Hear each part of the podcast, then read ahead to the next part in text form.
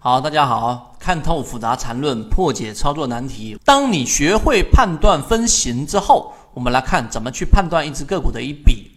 一笔呢，就算是一个顶和底之间衔接，然后算是走完了一个过程。笔怎么去定义呢？首先，这一只个股的一支笔呢，它最小的几何单位，它就是一个最小的几何单位，而不是单根 K 线。如果你只看一根 K 线是它的最小单位的话呢，那么实际上你对于个股的判断就会非常的复杂和凌乱。但是你把它画成一笔一笔的，最终就能把它形成一个结构，这一点非常关键。所以是最小的向上比都是由底分型开始，顶分型结束，反之亦然。就什么意思呢？向向上比是这样，向下比呢就是由一个顶分型开始，底分型结束，这一点要明确。那么顶分型呢？顶底之间最少最少要有一根独立的 K 线，不然这一个笔就是不完整的。中间的 K 线如果和分型元素间有包含关系，可以不予处理啊。那适用于递归的起始周期啊。这句话大家不理解就算了。它实际上相当于是可以不断的把它啊归类为小级别，但是你要知道一笔是怎么画的。那么实际上就是有一个底分型。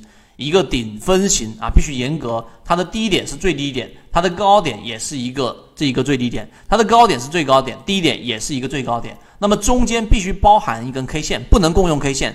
如果你把这根 K 线磨灭掉，它就不属于我们所说的一笔了。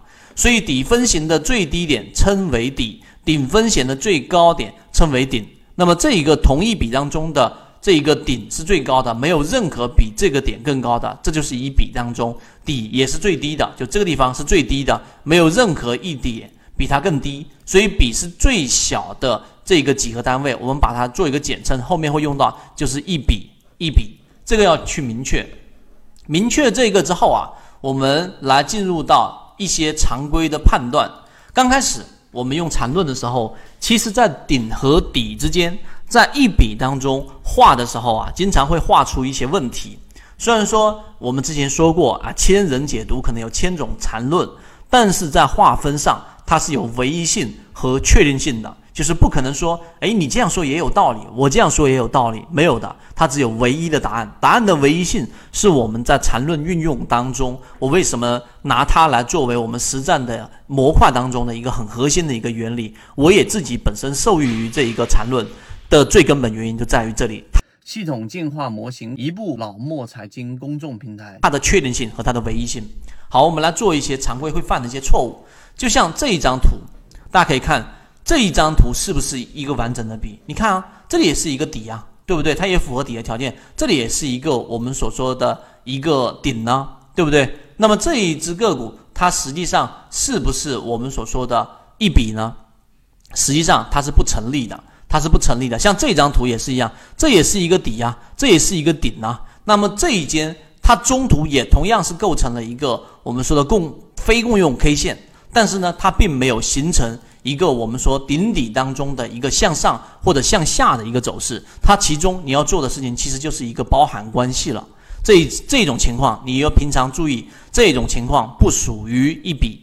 那什么样的个股属于一笔呢？比较完整的就看这一种。看这种就属于比较完整的一笔，来我们看怎么判断。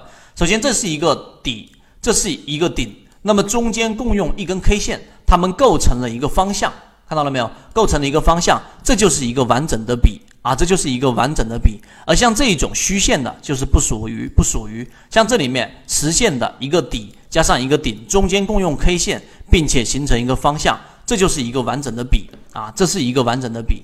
这是第三种情况，那前后笔要求要有一个连贯性。那么注意看喽，这个地方为什么是一笔？那为什么这里不是一笔，或者这里不是一笔？你要注意看是什么呢？啊，我这里面之所以会画这张图出来，这是非常常规的一种情况。这是一个顶，看到了没有？这是一个底，但是它们有没有共用 K 线啊？各位注意看，这一根 K 线是共用的。我们前面讲了，中间必须要有一根独立的，注意。这里还差一根 K 线，必须要有一根独立的 K 线，这里面才能形成一个完整的笔，不然它不是。像现在它就不是，所以这一笔的划分应该是这么去划分。